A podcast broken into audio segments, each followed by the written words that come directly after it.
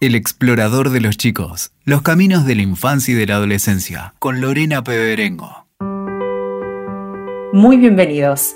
Esto es El explorador de los chicos y hoy te invitamos a escuchar el episodio 24 de este ciclo dedicado a transitar los caminos de las infancias y adolescencias.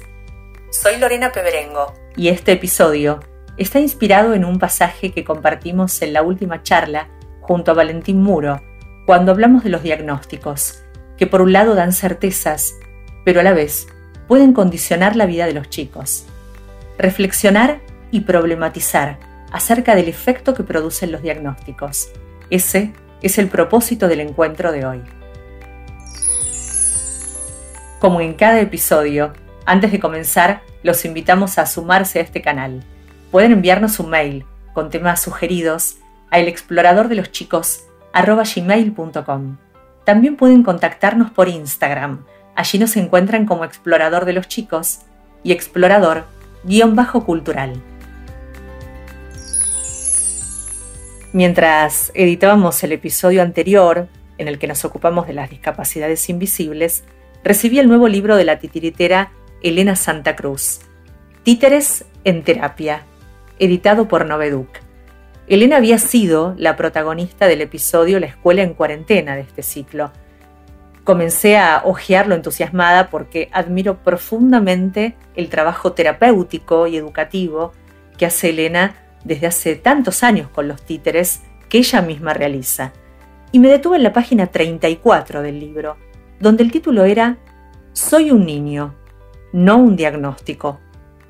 Y entendí que de esto debíamos hablar Elena no había escrito sola este libro.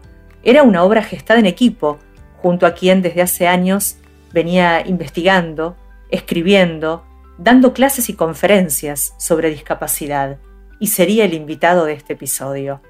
Juntos dieron vida a Títeres en Terapia para hablar de la despatologización, de cómo deconstruir las posiciones de etiquetamiento y diagnósticos indiscriminados de las conductas en las infancias y reemplazarlos por una mirada más inclusiva, amorosa y ética. En este ciclo vamos sumando las voces de quienes trabajan por un mundo más justo, quienes desde el despertar de su vocación entienden que su trabajo se completa con la mirada del otro. Los invitamos a compartir un nuevo episodio del Explorador de los Chicos.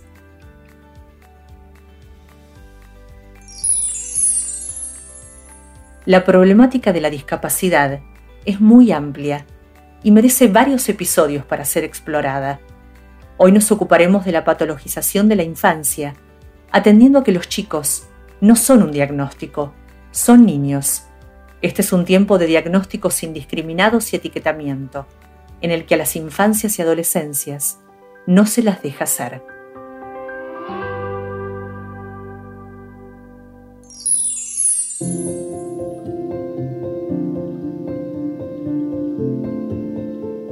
El invitado de este episodio es Marcelo Rocha. Marcelo es psicólogo, psicoanalista y docente de la carrera de especialización en estudios sociales de la discapacidad de la UCA. También dicta clases en el posgrado de especialización en educación inclusiva en la Universidad Nacional del Comahue en Río Negro. Es autor de múltiples publicaciones sobre discapacidad. Algunos de sus libros son Discapacidad, Orientación Vocacional y Proyectos de Vida, el desarrollo de la autonomía, las marcas de la infancia, los rostros de la vida sobre el diván e infancias en la escuela. Se desempeñó como psicólogo y supervisor en diferentes instituciones ligadas a la infancia y la discapacidad, y es invitado a disertar en congresos nacionales e internacionales sobre la temática. Marcelo Rocha, muy bienvenido al Explorador de los Chicos. Bueno, muchas gracias. Lorena, es un placer estar con vos y bueno, a dialogar y compartir cuestiones que me parece que son muy importantes en estos tiempos. Hace años que investigás y trabajás en el campo de la discapacidad y venís hablando de la despatologización de la infancia, anticipándote a una realidad que se está naturalizando, como son las prácticas de diagnosticación. ¿Por qué crees que esta realidad crece día a día y surgen nuevos rótulos y etiquetas para las conductas de las infancias y adolescencias? Es una muy buena pregunta que merece ser pensada en varios aspectos. En principio, eh, yo podría especificar tres grandes aspectos que tienen que ver con el porqué de la patologización, de la gran patologización de la infancia que existe hoy en día. Eh, la verdad es que, bueno, uno tiene que ver con las situaciones contextuales, actuales, eh, sociales, epocales, es decir, las sociedades se han modificado muchísimo eh, y esto tiene que ver también con, con, los modelos, los modelos familiares, de crianza, etcétera, internet, bueno, muchísimos factores que tienen que ver con las nuevas sociedades de hoy, ¿no? Sociedades, a decir de Bauman, de Sigmund Bauman, sociedades líquidas, donde todo es rápido, todo se diluye, em, los niños tienen un juguete hoy y al otro día ya quieren otro, o un, mejor dicho, un jueguito de video y ya quieren cambiarlo también. Entonces, las cuestiones sociales, contextuales, epocales son fundamentales para pensar esto. Por el otro lado, bueno, los grandes efectos eh, del, mal uso, diría yo, de los manuales psiquiátricos que tienen que ver con un sistema de clasificación de enfermedades que cada vez es mayor, es atroz. Eh, conocíamos, yo cuando estudiaba estaba el DSM-3, hoy ya está el DSM-5, ¿no? Son estos manuales psiquiátricos donde se encuentran toda la clasificación eh, y las características de las patologías. Y uno encuentra patologías muy extrañas, ¿no? Entonces, han ido creciendo y evolucionando y uno no entiende el porqué de ciertas eh, patologías que en realidad son muy extrañas. ¿no? Eh, entonces, el mal efecto del uso que hacen de estos manuales. Y por último, diría yo, lo más importante y lo que más me preocupa como psicoanalista eh, es el auge de la administración de test psicodiagnósticos. Es decir, hay hoy en día realmente una excesiva administración de test psicodiagnósticos a los niños. Eh, las infancias se ven expuestas día a día a profesionales que de repente en dos, tres o seis encuentros, eh, cuando tienen suerte, le administran una serie de test y ya determinan que ese niño tiene esto, tiene aquello, es esto o es otra cosa. Lo peor de esto, Lorena, es decirte de que me entero continuamente de familias recibo eh, permanentemente madres, padres angustiadísimos porque me dicen, me dijeron que mi hijo tiene TEA. Bueno, contame por qué, cómo te dijeron esto. Bueno, fui al neurólogo, lo vio eh, y en 5 o 10 minutos lo evaluó y me dijo que tenía esto. Otros padres que te dicen, le tomaron un test eh, en tres encuentros y me dijeron que tenía este diagnóstico. otro de los más conocidos es la hiperactividad que también está como muy en boga hoy en día. Y, uno le pregunta a estos padres, pero ¿cómo hicieron ese diagnóstico? Eh, ¿Tuvieron entrevista con, ustedes? La verdad es que nos hicieron algunas preguntitas y después evaluaron a, nuestro hijo. Bueno, eh, y es ahí, en esas evaluaciones rápidas, fugaces, donde muchos niños quedan prendidos a rótulos eh, que realmente eh, no hablan de lo que ese niño tiene o esa niña tiene. ¿Y en qué lugar crees que ubica a un niño un diagnóstico? Eh, muy buena pregunta. La verdad es que lo objetiviza. Nosotros trabajamos cuando recibimos niños, adolescentes, jóvenes o adultos con patologías graves, eh, trabajamos para subjetivar. ¿Qué significa esto? Son prácticas subjetivantes.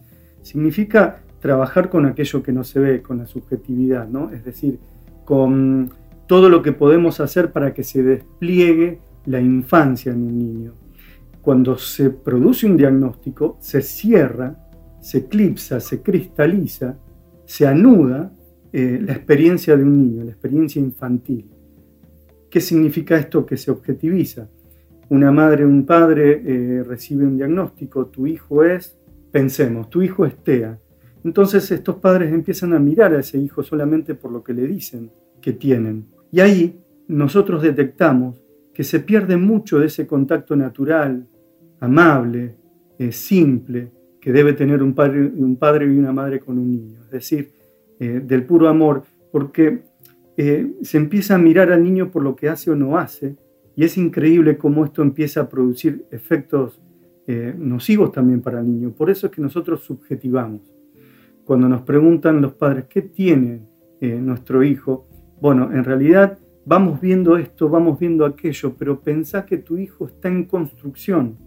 Un niño, los niños tendrían que tener ese cartelito, ¿no? Por favor, tengan cuidado conmigo, estoy en construcción, ¿sí? es decir, no me objetivicen, porque cuando se objetiviza a un niño con un, insisto, con un diagnóstico, queda eclipsado. Muchas cosas quedan eclipsadas ahí.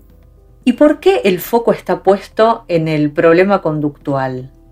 Bueno, eh, porque este es eh, uno de los problemas más graves que tiene nuestra cultura, nuestras sociedades actuales. Te decía, estas cuestiones líquidas, estas cuestiones de, de querer solucionar todo ya, de que no tenemos tiempo, los padres y las madres trabajando, los, los niños cada vez más solos, este, que propiamente de, estas épocas, eh, se ven términos conductual porque ya no tenemos tiempo para esperar lo que tenemos que saber esperar, el despliegue de, una supuesta mala conducta en un niño. Es decir, se ve todo conductual porque vemos todo superficialmente cuando vemos un niño que corre, que no puede parar, eh, que un niño inquieto, que, realmente eh, pone en juego mucho su cuerpo, eh, en escena continuamente su cuerpo, lo que se ve es enseguida, este niño es hiperactivo, tiene hiperactividad y en realidad ese niño puede estar sufriendo por alguna otra situación.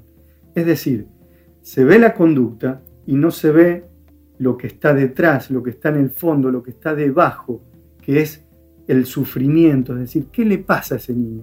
Entonces nosotros proponemos cambiar esa pregunta, tanto por el que tiene, que tiene, que tiene, no, nos interesa saber de qué sufre, por qué está expresando a través de una conducta un sufrimiento, un malestar, o algo que no ha podido decir, porque recordemos que los niños y las niñas, eh, realmente cuando están tomados por una situación muy traumática, no tienen los recursos lingüísticos, los, recursos simbólicos del lenguaje para expresar, ay, me siento mal por esto. Entonces, corporizan, corporizan a través de un síntoma, corporizan un malestar a través de un síntoma. Entonces lo primero que molesta es el síntoma. Y lo que tenemos que entender es que muchas veces esos síntomas, esos problemas conductuales, realmente lo están salvando ese niño o esa niña de no sufrir mucho más, entonces, muchas veces se quiere calmar o callar o anular la mala conducta de un niño, una niña, ¿sí? Y cuando se lo hace sin pensar en la verdadera angustia que generó eso, se le hace un mal mayor a ese pequeño.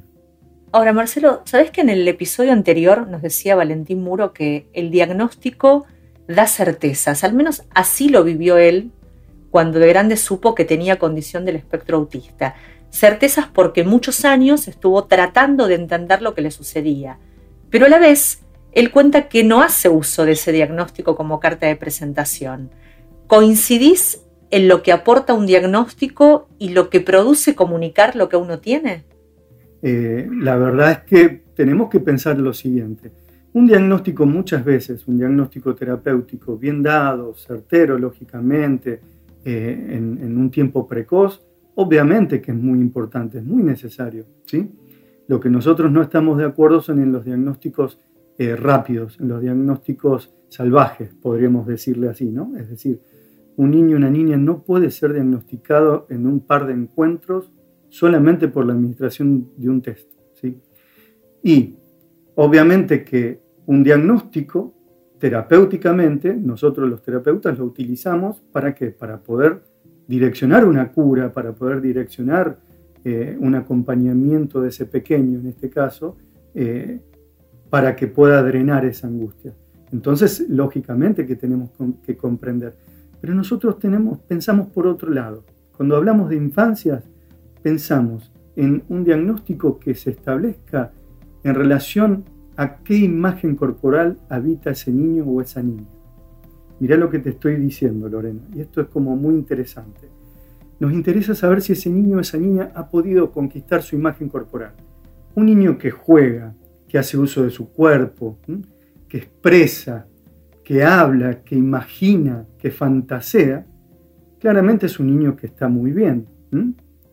Pero de repente nos encontramos con muchos niños que o no te miraron o no socializan, pero porque no socializan no podemos decirle que tiene tal problemática, ¿se entiende? No?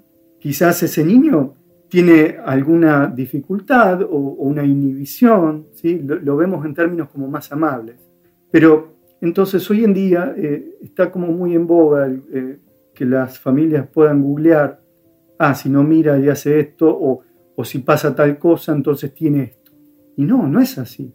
Porque, insisto en esto, si ese niño eh, o esa niña puede jugar con otros niños, puede fantasear y puede hacer uso de, su, de la herramienta primordial que tiene el ser humano, que es su imagen corporal, un niño cuando juega se desdobla. Es decir, pensemos en, un niño que se llama Juan, 5 años, eh, va a la placita, se encuentra con un amiguito y empieza a jugar a que él es Superman.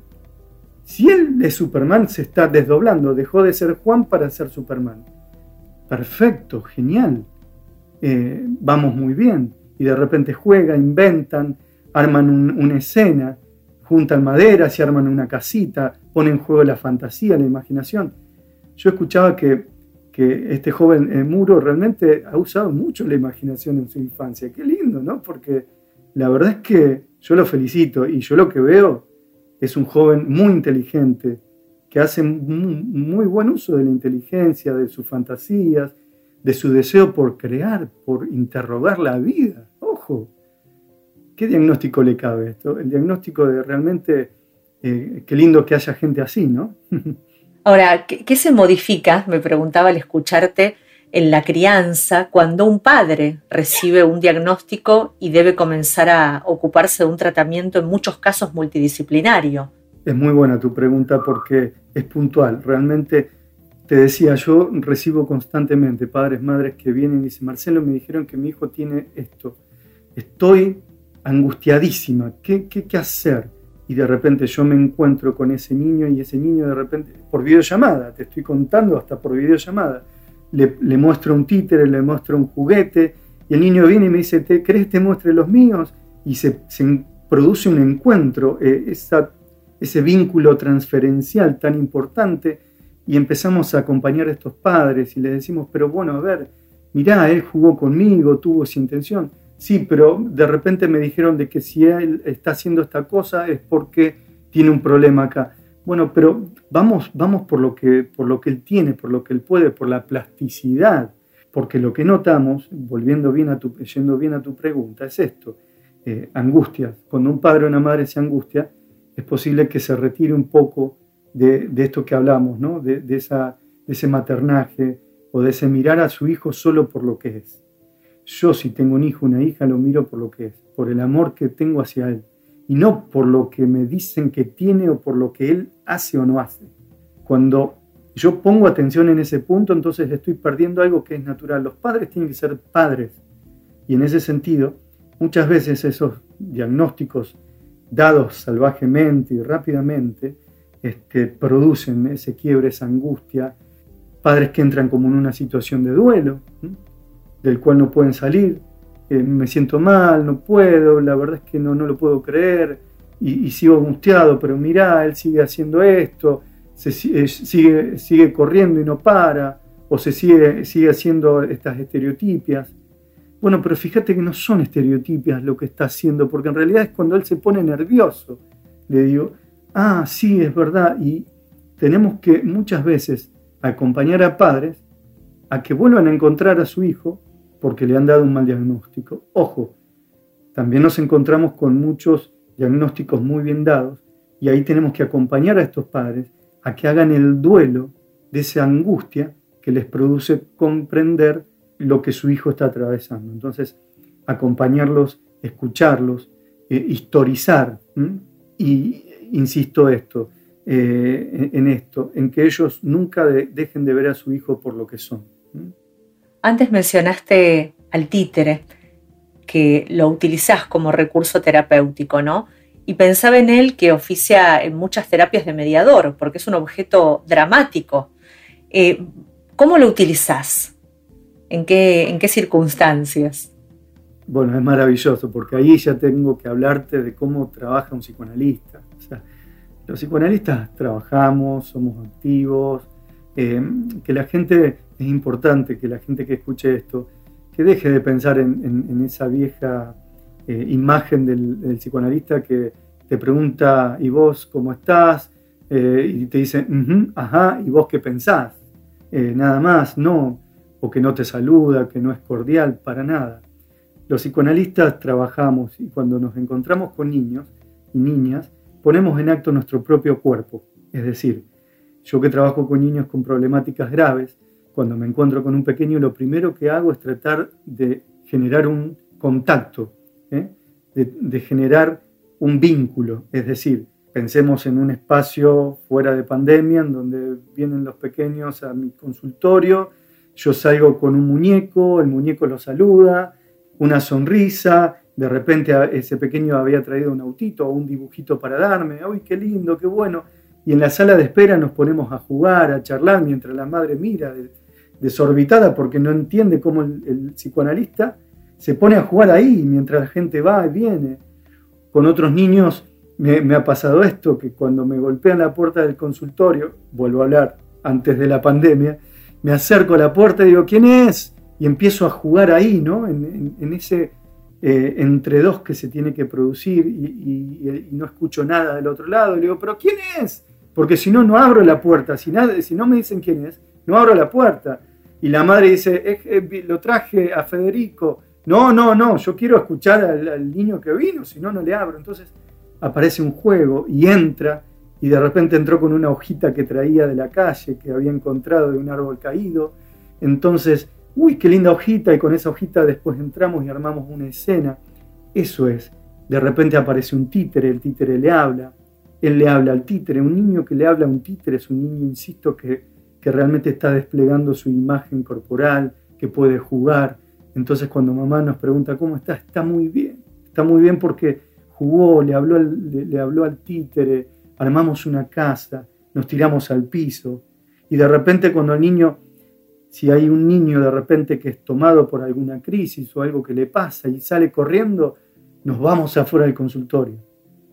Cruzamos la calle, vamos a la placita y ahí seguimos la escena terapéutica. Así trabaja un psicoanalista. Los psicoanalistas, y esto yo te agradezco el tiempo eh, para, hablarle a la gente, ¿no? los psicoanalistas trabajamos eh, armando escenas escenas de lo que muchas veces un, niño no puede producir por sí mismo, porque se ha quedado atrapado en una imagen coagulada, ¿sí? en una imagen de la tristeza, de la angustia o de un trauma. Entonces nos metemos con títeres, con juguetes, con objetos, armamos casas, jugamos y ahí se despliegan las escenas. Invitamos a los padres que entren al consultorio, que jueguen y ahí vemos a papá que se quedó muy quieto o a mamá que trata de armar toda la escena. Y ahí vamos como interactuando. No le decimos a la mamá qué tiene que hacer, sino que le mostramos a través de nuestro propio actuar cómo jugar. Y, esta es, es una, una, cosa tan hermosa, tan maravillosa, Lorena. La verdad es que tendría miles de anécdotas y de, situaciones para contarte. Un niño que me fue a ver, yo estaba en una casa de fin de semana alquilando, entonces cité un niño ahí, un lugar muy lindo, y el niño no quería entrar porque le había agarrado como estas crisis, ¿no? Porque empezaba como a moverse, se golpeaba, lloraba, y salió corriendo, le agarró la mano a la madre y se quería ir. Digo, uy, vinieron de 200 kilómetros a verme y ya se quieren ir, y yo todo transpirado, ¿qué hacer? Muchas veces no sabemos qué hacer. ¿Pero por qué? Porque en realidad no tenemos un método, lo que tenemos es el deseo de que algo acontezca. Entonces, le digo a mamá, bueno, vamos afuera. Y nos fuimos afuera y de repente el niño quiso abrir la puerta del auto y cuando se encontró con la puerta del auto cerrada, se empezó a mirar en el, vidrio de la puerta y justo que estaba media sucia el, vidrio, sucio el vidrio, yo empecé a dibujarle y, se enganchó a dibujar conmigo, ¿sí? con el dedito. De ahí salió corriendo, encontró arena de un vecino y ahí jugamos con piedras vio una vecina que estaba regando, fue, le quitó la manguera y yo le digo, eh, hola, ¿nos prestás? ¿Querés que te ayudemos a regar? Y se armó una escena, Lorena, hermosa. Y es increíble, pero los psicoanalistas trabajamos de esta forma. Entonces, que la gente no crea que nosotros estamos para solamente escuchar las palabras. Un psicoanalista está atento a todos los actos corporales y verbales que una persona trae o que un sujeto trae a su sesión. De, la infancia te traslado a la adolescencia, preguntándote qué sucede cuando se acerca el ingreso a ella con alguna discapacidad y con lo vocacional también, ¿no? Cuando esos chicos están asignados con ese rótulo de una condición discapacitante. ¿Cómo hacer para no elegir por ellos como padres y respetar su deseo de lo que querrán ser? Bien, sí, en realidad eh, hay algo que nos preocupa. Yo, bueno, he escrito varios libros y en uno de ellos hablo de la pasividad en la discapacidad. Es decir, cuando un sujeto con una condición discapacitante, y ahí lo decimos bien, ¿no? una persona que tiene una discapacidad, es la forma correcta de decir, primero la persona, la persona por delante, eh, muchas veces el hecho de advenir al mundo con una condición discapacitante hace que sus otros, sus otros familiares, sus otros, eh, los terapeutas, empiecen como a elegir y a decidir por ese sujeto. Eh, entonces se, se, empieza a elegir a qué escuela hay que ir, eh, hasta la ropa que usa. Todas estas cuestiones lo que hacen es pasivizar más al sujeto. Entonces, muchas veces nos encontramos con adolescentes donde vos, con, una condición discapacitante, y acá me preocupa más cuando hay una condición de orden mental, es decir, un niño con, eh, un síndrome de Down, eh, un niño que tiene, digamos, o una pluridiscapacidad, es decir, una condición discapacitante motriz, que a su vez se le suma algo del orden intelectual o mental. Eh, nos preocupan mucho más porque son los que más reciben como esos efectos pasivizantes de sus otros. Entonces, cuando llegan a la adolescencia, aparecen muchas dificultades. Primero, la dificultad a veces de ingresar a la sexualidad, ¿sí? Es decir, muchas veces se les cercena o no se le permite el drenaje a lo sexual y eso produce crisis eh, que obviamente complejizan mucho más el estado del adolescente. Por el otro lado, que se haya elegido mucho tiempo por ellos o que se los haya infantilizado o que se los haya angelicalizado, es decir, un niño con síndrome de Down es un ángel. No, no son ángeles, son personas, porque los ángeles solamente tienen como eh, eh, esa misión de cuidar por el otro, y si un niño tiene la misión de cuidar por sus padres, no va a poder independizarse. Entonces, nos preocupan todas estas posiciones con las que pueden llegar a la, adolescencia un, adolescente con discapacidad. Y ahí es mucho más complejo elegir qué querer hacer si es que no se han emancipado de esos otros. Por eso es muy importante, recordemos de que el proceso de, de crecimiento, de independencia va de la total dependencia infantil a la total independencia. Y la emancipación es fundamental, eh, la autonomía que tienen que construir, cómo ayudarlos a construir procesos, bueno, esto es como muy amplio, necesitaría muchísimo tiempo, pero te lo voy a resumir. Nos preocupa eh, aquellos jóvenes o adolescentes principalmente que transitan por instituciones especializadas, llámense escuelas especiales, centros de día o centros educativos terapéuticos, porque son quienes transitan por circuitos diferentes, ¿no? Estos, estos eh, jóvenes o adolescentes eh, necesitan de espacios realmente que los eh, habiliten, que los ayuden a construir un proyecto de vida autónomo centrado en su deseo. Más allá de la condición discapacitante, hay un sujeto que elige, que debe elegir en relación a su deseo. El deseo no se encuentra discapacitado, pero sí puede encontrarse parasitado por todos los efectos que la condición discapacitante de ese sujeto ha producido en sus otros, cómo fue tomado por su familia, en el barrio donde vive, si tiene las accesibilidades o no, si dispone de ese, el lugar donde vive. No es lo mismo un joven que vive en Buenos Aires que otro que vive en Firmat, donde yo nací, una, una ciudad pequeña. Eh, cambian las representaciones sociales. La forma que tenemos de ayudarlos eh, yo lo encontré, bueno, por eso escribí un libro que se llama Discapacidad, Orientación Vocacional y Proyecto de Vida, es construir espacios ¿sí? grupales en donde ellos puedan elegir en relación a sus propios intereses. Y ahí es donde tenemos que acompañarlos. Ahí me invitas a preguntarte qué desafíos ¿no? se le presenta a los educadores, instituciones, a los profesionales de la salud para acompañar el camino que están tomando tantos chicos que hoy estudian, han ganado derechos, se hacen oír. Sí, sí, sí, la verdad es que sí. Y ahí entramos en todo lo que tiene que ver con la escolaridad común, llamada común, ¿no? con los procesos inclusivos.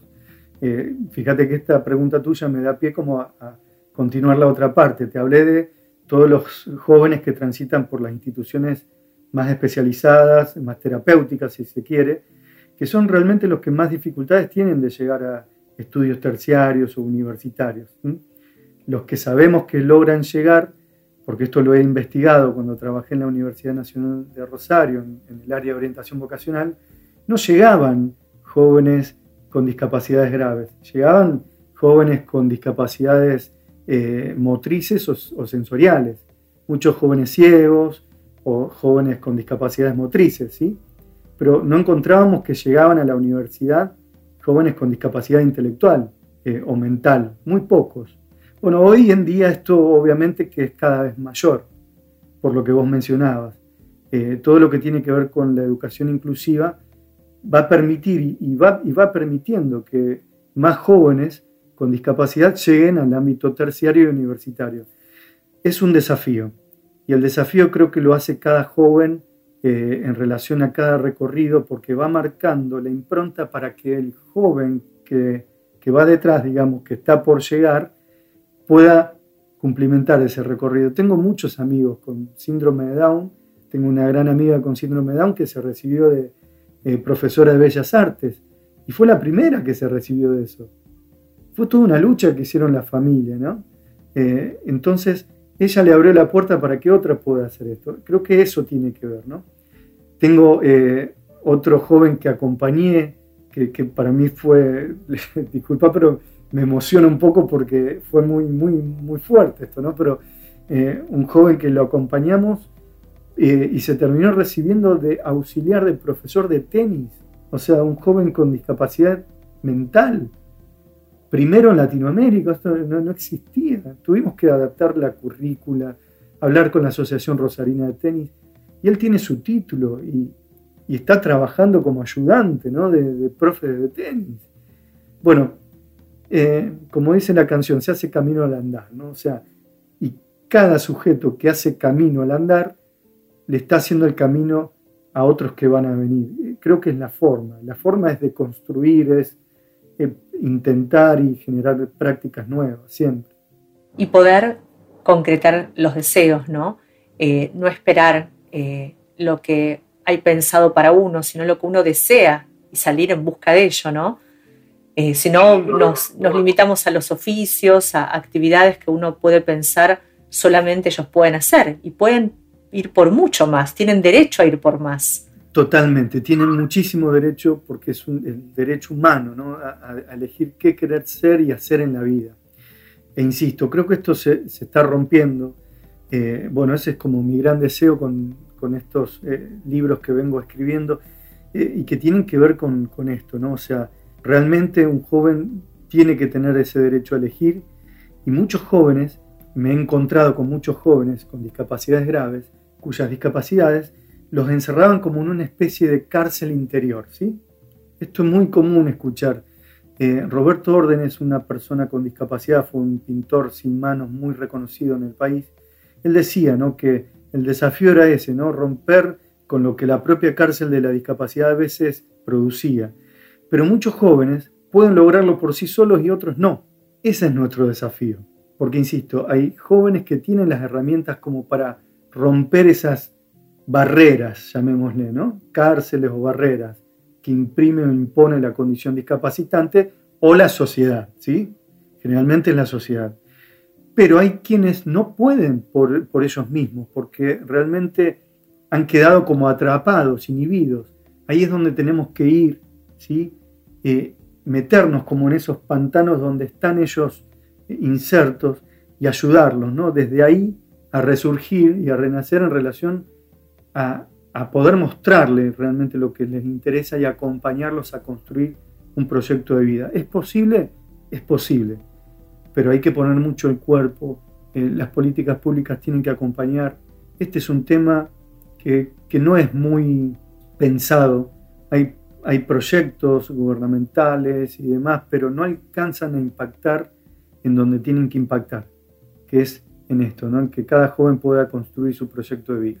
Y otra cosa que quería agregar tiene que ver con lo que pensamos como trayectorias educativas también. O sea, ahí hay todo como un gran desafío eh, para los docentes, para los profesionales.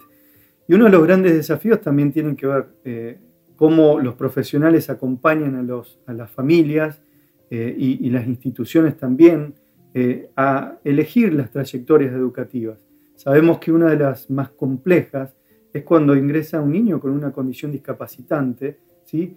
o una problemática en la construcción de su subjetividad muy grave, porque eso también lo diferencio, al ámbito educativo. Entonces ahí aparecen las preguntas. ¿Dónde va mi hijo? ¿Va a la escuela común, a la escuela especial? Estamos en, en pleno auge de lo que es la educación inclusiva, con la Convención Internacional de los Derechos de las Personas con Discapacidad, bregando por eh, porque las personas con discapacidad transiten la escolaridad común, pero estamos como muy lejos también, yo estoy hablando en relación a nuestro país también, en relación a las posibilidades, a las dificultades sociales, las barreras arquitectónicas. Hay un sinnúmero de cuestiones para, para evaluar ahí. Cuando una familia tiene que decidir por su hijo, es decir, ¿qué es lo mejor para un, un hijo con una condición discapacitante grave, quizás que transita la escuela? ¿Qué es lo mejor? Lo mejor es que su hijo esté en un lugar realmente donde él se sienta feliz. La escuela, llámese especial o común, es escuela. ¿Por qué? ¿Por qué es escuela? Claramente hay una, como una cuestión ahí muy fuerte a nivel de los imaginarios sociales. Si va a la especial es como que si fuera algo malo, ¿no?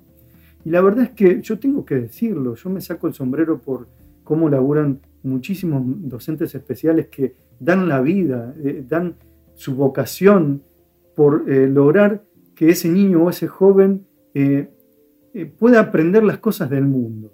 Es decir, ¿cuál es la función de la escuela? Insertar a un niño al mundo, a descubrir el mundo, lo maravilloso del mundo. Sucede que como estamos en, sociedades, como decíamos, capitalistas, líquidas, en donde pareciera que lo exitoso tiene que ver con todo lo que vaya a aprender, es decir, cuando más competitivo sea un niño, parece que lo estamos preparando mejor. ¿Para qué? No, la verdad es que eh, nuestra perspectiva es que un niño está bien preparado cuando realmente puede comprender de qué se trata el mundo, ¿no? Y el mundo no se trata solamente de adquirir capacidades propiamente intelectuales y demás, sino compartir y todas estas cosas. Y, la realidad, volviendo al tema, es esto, que eh, tanto la escuela común como la especial tienen esas herramientas. Lo que nos preocupa muchas veces de muchos, muchas trayectorias de vida, eh, eh, trayectorias eh, educativas de niños que están supuestamente incluidos en una escuela común, pero cuando vamos a ver la realidad es totalmente distinta. están solos, salen a un recreo y no, no comparten con nadie, no tienen amigos, no lo invitan a los cumpleaños. Eso es inclusión. Lo que yo tengo para decir es esto. No existe inclusión si no hay convivencia. Entonces, ¿qué decirle a los padres en relación a qué elegir para sus hijos? Eh, no se obsesionen tanto por qué tipo de escuela, sino por si su hijo o su hija está bien a gusto, si es feliz en la escuela. Si cuando vuelve pudo contarles, hoy jugué con Juan, hoy, hice otro amiguito, hoy aprendí de esto de la maestra que vino a verme, hoy fuimos... Eso es lo importante, ¿no? La verdad es que eh, yo no tengo un hijo con discapacidad, pero si lo tuviera, eh, priorizaría eso, la felicidad, es decir, eh, que un niño pueda tener un grupo de pertenencia. La escuela no es solamente para aprender eh, las competencias de la vida, la escuela es para construir grupos de pares. Y cuando yo construyo un grupo de amigos, puedo construir algo del orden de mi identidad. Entonces, si un joven con discapacidad, si un niño con discapacidad transita primaria, secundaria, quizás en una escuela común, y cuando terminó no tuvo un grupo de pertenencia, va a tener un agujero grandísimo en su vida. Ahora si al revés esto se produce, genial. Bien, ahora pongamos por último el foco en, el otro lugar fundamental, la sociedad, el otro. La sociedad tiene eh, una responsabilidad terrible en esto. ¿Qué pasa con los niños, los jóvenes que no, que no pueden convivir con un otro diferente, con un otro que tiene un estigma en su rostro o que tiene un diagnóstico X? ¿Qué nos pasa a la sociedad? La verdad es que lo que comprendo hace mucho tiempo, porque esto es un tema, Lorena, que a mí me ha desvelado, he escrito sobre esto, ¿qué nos pasa? ¿Por qué no nos podemos relacionar con un otro que tiene una condición discapacitante? Y la verdad es que lo que he comprendido es esto. Podemos hablar de que tiene que existir inclusión para todos, pero la ley no llega a la actitud humana de segregar lo diferente, es decir, cada quien va a hacer lo que quiera. Y eso es lo que nos preocupa. Entonces ahí es donde hay que trabajar el docente para que la convivencia se dé, eh, las, este, todo lo que tiene que ver con eh, medidas de, de concientización tienen que llegar, pero bueno, nunca podemos terminar de llegar a la mente de aquel que tiene el poder de incluir o de excluir. Entonces, claramente, lo sabemos, eh, si se producen procesos inclusivos a mí no me gusta hablar mucho de inclusión, me gusta más hablar de convivencia. Si producimos la convivencia desde la más temprana edad, claramente los niños que han convivido con las diferencias y han aceptado las diferencias van a ser jóvenes que van a seguir aceptando y recibiendo las diferencias. Entonces, el punto crucial actual, concreto es, bueno, ¿qué hago hoy con mi hijo en donde, que va a una escuela en donde no lo, no lo incluyen, donde realmente no lo tratan bien, que no tiene amigos. La verdad es, eh, papá, mamá, que no sufra, búsquenle un lugar donde pueda ser, donde pueda ser feliz. ¿sí?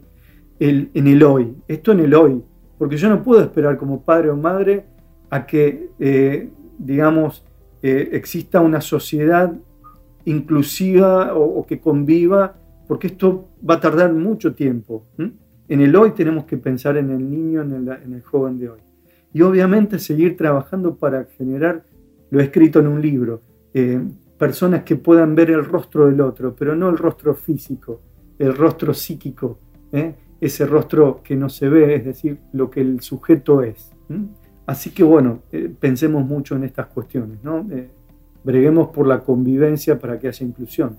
Adhiero a tu reflexión y la celebro porque esto que traes atraviesa todo este ciclo del explorador de los chicos y en cada episodio tratamos de instalarlo, el aceptar al otro tal cual es y respetarlo en su identidad única e irrepetible. Sí, porque para finalizar, eh, y cierro con esto, no hablemos tanto de inclusión para todos, hablemos de prácticas inclusivas, es decir, veamos en cada historia cómo es la posibilidad de esa inclusión o de esa convivencia con los otros. Porque si queremos totalizar, a veces podemos generar malestar ¿no? y angustias. Entonces, hablemos de prácticas inclusivas y, centrémonos en el deseo, en, en la realidad de cada sujeto con discapacidad en este caso, que necesita cosas diferentes a que el otro necesita. Marcelo, ¿cómo logra un niño, un adolescente, despojarse del rótulo de un diagnóstico equivocado? Bueno, la verdad es que es muy importante esto. Primero, muchas veces eh, muchos jóvenes pueden encontrarse con buenos terapeutas que los acompañen a desvestirse de esos ropajes que le pusieron. Porque un rótulo es como un ropaje pesado, ¿no? O sea, vos de repente venís con una ropa liviana, estás bien como sos y te ponen una ropa muy pesada y hasta a veces con colores, ¿no? Entonces, esas ropas eh, son muy difíciles de, quitárselas.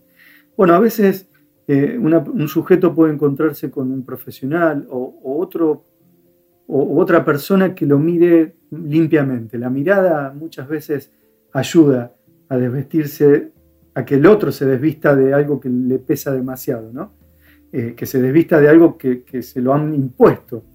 Esos son procesos que en psicoanálisis llamamos como desidentificación.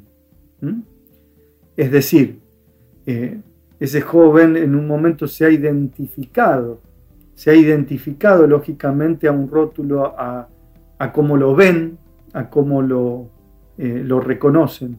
Y de repente ahora tienen que hacer como un doble proceso, desidentificarse, desvestirse ¿sí? de eso, para poder empezar a ser otro, quien él quiere ser. Eh, entonces es como un desafío doble, ¿no? Creo que es posible, eh, pero bueno, esto depende de todos. Yo conozco muchísimos profesionales, colegas y no profesionales que miran de una forma tan linda, porque una mirada eh, si está bien limpia, puede calmar a un, a un, otro de muchas angustias. La mirada contiene, la mirada abraza eh, y la mirada desviste de esos rótulos que te ponen. ¿no? ¿Cuántas veces eh, una buena mirada te ayuda a salir de un problema o decir, bueno, sí, la verdad es que yo puedo? Y, esto lo reconocemos mucho en los, en los docentes, en los maestros. Esos maestros que te han mirado bien, dale, dale que usted puede. Recuerdo a mi vicedirectora de, la secundaria, Rocha, usted tendría que ser psicólogo, porque usted siempre me convence para que no le ponga amonestaciones a sus compañeros.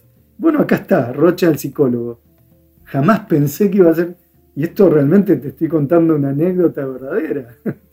Entonces, una mirada linda, pura, eh, ayuda a que alguien hasta pueda elegir una profesión, ¿no? Eh, y bueno, creo que de eso se trata. ¿Cuál sería tu mensaje para los adultos que están a cargo de niños y adolescentes que tienen alguna discapacidad luego de tantos años de trabajo con los chicos? Bueno, eh, esto, que no se preocupen tanto por lo que un niño tiene o por lo que un niño hace, que, que, no se enloquezcan tanto todo el tiempo, que no se angustien, que no pierdan tanto tiempo en lo que no anda bien. Eh, en lo visible que no anda bien. Que, pierdan todo el tiempo posible en, eh, salir a, pasear, a, caminar o a tomarse un, rato para bien mirar a ese niño o a esa niña. Que, pierdan todo el tiempo posible para eh, escuchar, para, para ver eso mínimo, eso mínimo que a veces produce un niño, una mirada, un gesto, una simple palabra, que, den afecto, que den amor, porque sabemos que eh, muchos niños, muchos jóvenes están hasta medicados, pero un fármaco muchas veces no hace lo que hace el amor, ¿sí? lo que hace el afecto. Entonces, eh, a los adultos le diría eso, ¿no? que podamos mirar bien y que podamos ofrecer todo ese afecto que es el don más divino, más importante que los adultos tenemos que transmitirles a los niños. Porque si no le damos, si no donamos, eh, no donamos esto que tiene que ver con el amor, con lo que nosotros hemos sido, nuestra propia infancia, si no donamos eso a los niños, bueno, eh, la verdad es que el mundo va a seguir sufriendo porque la verdad es que los niños van tomando todo esto que les damos.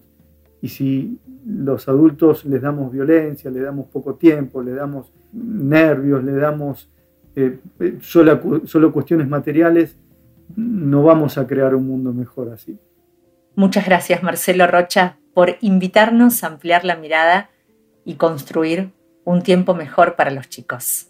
Gracias a vos Lorena y bueno, gracias a todos los que están oyendo esto.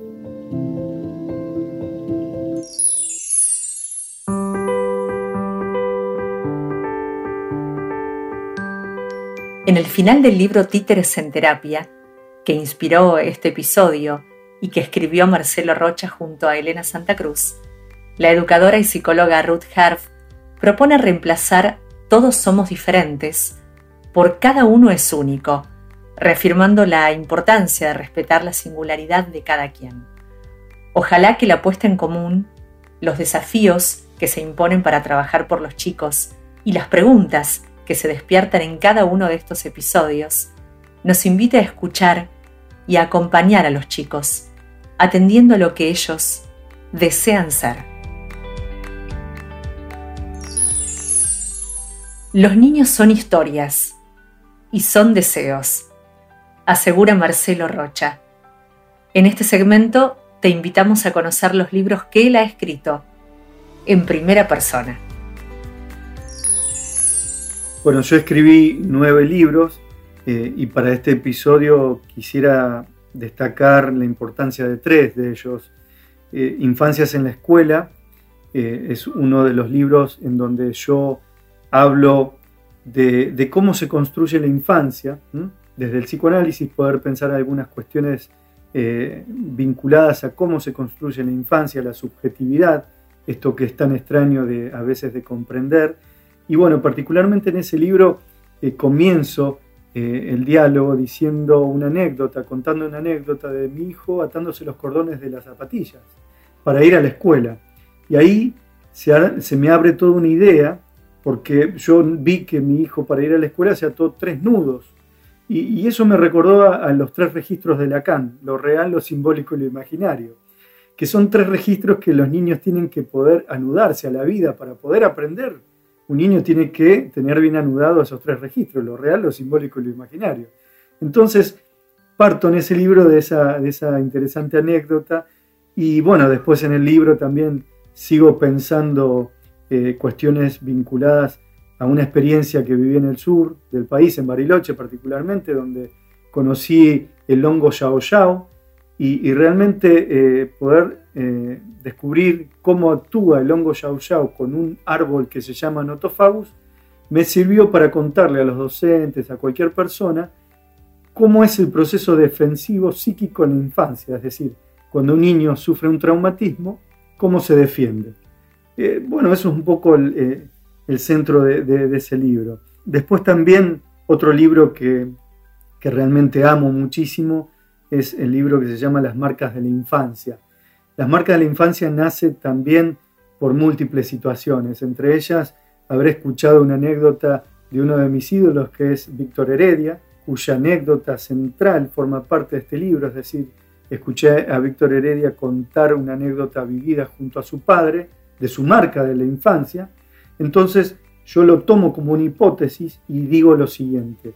Eh, los seres eh, humanos, o sea, eh, en nuestra adultez, repetimos inconsciente o conscientemente las marcas de nuestra infancia. Todo aquello que fue fuerte, que vivimos de una forma afectiva fuerte, lo repetimos a través de nuestros actos, nuestras elecciones adultas. Y bueno, yo lo voy contando, tomo anécdotas de, muchas otras personas también y las hipótesis centrales de mi gran maestro Juan David Nacio, uno de los psicoanalistas más importantes, nacidos en Rosario, que vive en Francia, discípulo de Lacan, gran amigo mío, este, que él, bueno, escribió un libro que se llama ¿Por qué repetimos siempre los mismos errores?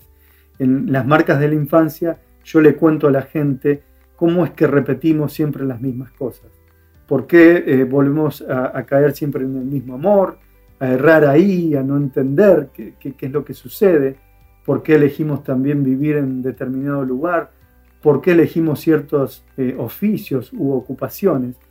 Y todo esto tiene que ver con lo que hemos vivido en nuestra infancia. Para resumir, nuestra infancia es nuestro pasado, nuestro pasado forma parte de nuestro inconsciente y el inconsciente se repite a través de nuestros actos o nuestros síntomas. Eh, y bueno, en un libro, en uno de los últimos que escribí, que es Los rostros de la vida sobre el diván, ahí muestro también en casos clínicos y de forma simple eh, los tres rostros que componen a un ser humano.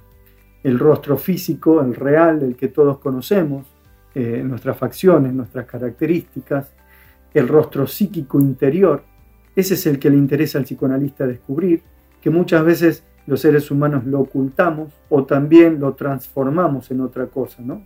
Lo desdibujamos. Entonces el psicoanalista lo descubre. Y el tercer rostro que es el imaginario, el rostro que los demás crean de nosotros.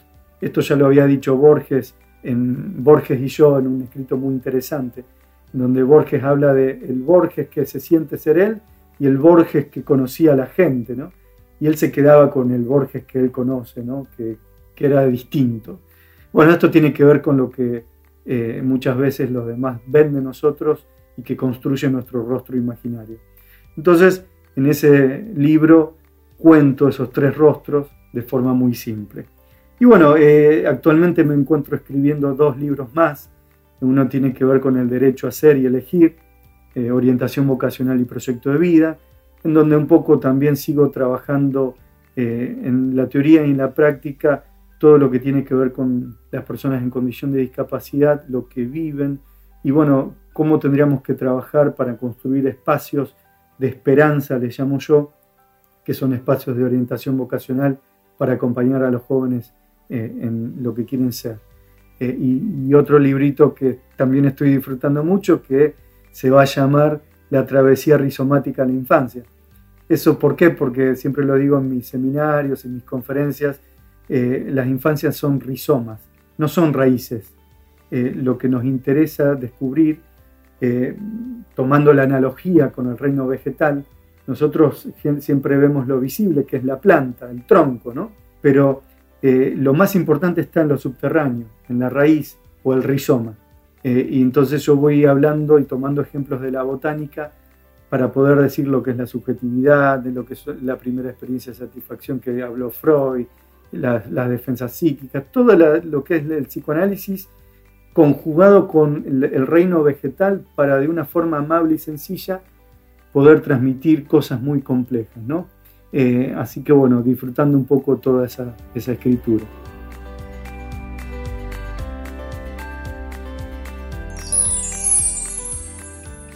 Los invitamos a seguir conectados en Instagram.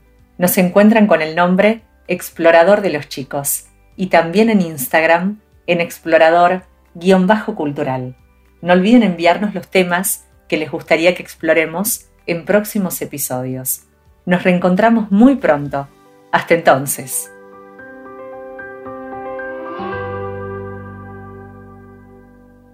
Escuchaste El explorador de los chicos. WeToker. Sumamos las partes.